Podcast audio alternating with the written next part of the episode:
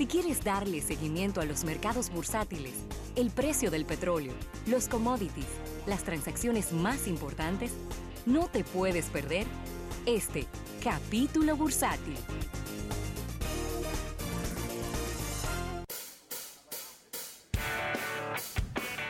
Bien, dando las gracias a nuestros amigos del Banco Popular, Banco Popular a tu lado siempre. Y se ha hablado bastante en esta semana de Alibaba.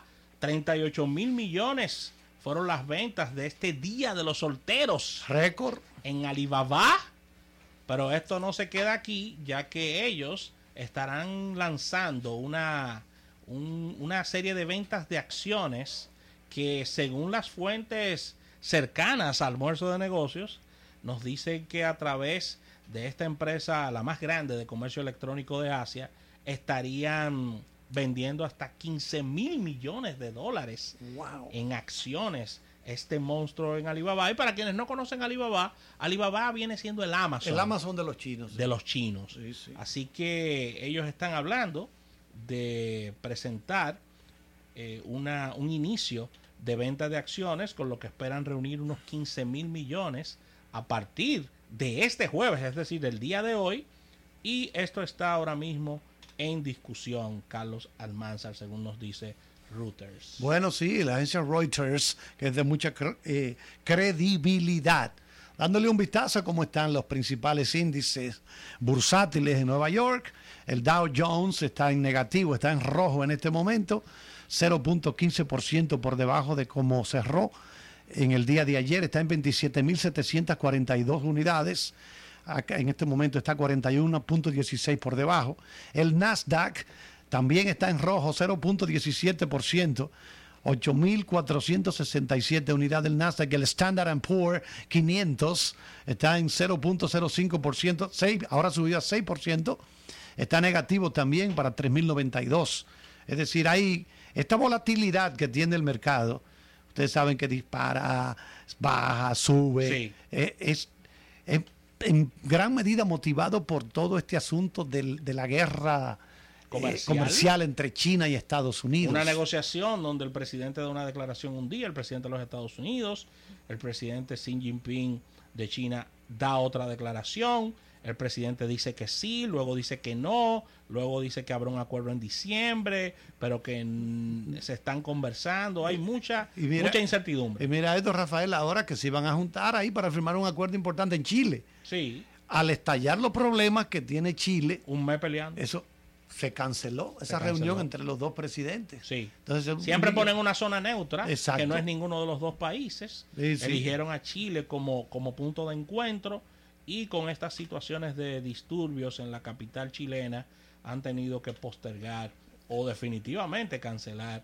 lo que es vamos al, esta situación. Vamos al precio del petróleo del crudo West Texas, que es el, lo que sirve de referencia al que compramos nosotros. Está en 57 dólares 5 centavos en este momento. Ha bajado un 0.12%.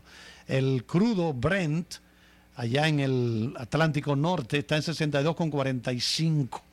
Y entonces quería completar también, para que la gente tenga una idea, el oro en este momento está a las 11.472 dólares con 80, ha subido un 0.65% en este momento. Repito, el dólar, eh, perdón, el petróleo, el barril eh, West Texas, que es el que nos sirve de referencia, en este momento está en 56 dólares 98, se mueve se mueven, va alternando, ahora está en 57, 57.01, o sea, va cambiando un poquito, pero más o menos está alrededor de los 57 dólares el barril. Malas noticias para los mexicanos, ya que el desempleo, el desempleo aumentó en un 3,6% en el tercer trimestre, según nos dice la Oficina Nacional de Estadística de México, y la población económicamente activa, mejor conocido como la PEA, está en, una situación complicada ya que el desempleo está aumentando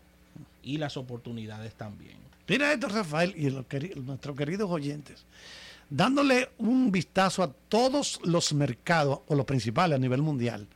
Japón, el Nikkei, negativo, 0.76% por debajo. El, el Hang Seng de Hong Kong, está en 0.93% hacia abajo, rojo también. El DAX de Alemania, 0.38% negativo rojo. El FTSE de Londres 0.80% también negativo. Todos los índices, señores. Ay, Dios mío. Todos. Los mercados amanecieron escogiditos. Exacto, todos están en rojo. En rojo en el día de hoy. y es que afecta mucho ese- esa guerra comercial de la que yo particularmente entiendo, nadie va a sacar ningún provecho. Ningún provecho. Porque la historia, que nos apasiona mucho la historia de la economía, que por cierto se le considera a la historia de la economía la madre de todas las ciencias sociales. Eso dice que la, la última vez que hubo una guerra de aranceles entre Europa y Estados Unidos, ah, tú le vas a poner impuestos a mis productos, pues yo le voy a poner impuestos- más impuestos a los tuyos. Y se fueron en eso, se trancó el juego, y ni para acá ni para allá. O sea, ni se vendían mis productos allá, ni los productos tuyos de allá para acá. Entonces, eso no deja beneficios No, a no nadie. no deja Ese tranque. Van a tener que llegar a un acuerdo. Y el mundo, la economía mundial está recibiendo esa embestida. Así es. Ya para finalizar por mi parte, Panamá y Colombia están buscando vías para resolver sus diferencias comerciales. Recuerden que eh, venimos hace ya unos años tratando las diferencias que han tenido estos dos países de manera comercial. Y el presidente de la República Panameña de Panamá, el señor Laurentino Cortizo, expresó que en una reunión abierta y fluida de respeto y confianza con el presidente de Colombia, Iván Duque, eh, mostraron algunas pequeñas diferencias que se van a resolver de manera efectiva y de manera bilateral, ya que ellos quieren aplicar la, la política del buen vecino con relación a los ámbitos comerci- comerciales. Los gobiernos panameños y de Colombia suscribieron ayer una serie de acuerdos bilaterales en materia de seguridad, migración, cultura, turismo, inversiones, eh, industrias creativas, fortalecimiento de la democracia, paz en la región y fortalecimiento de la frontera.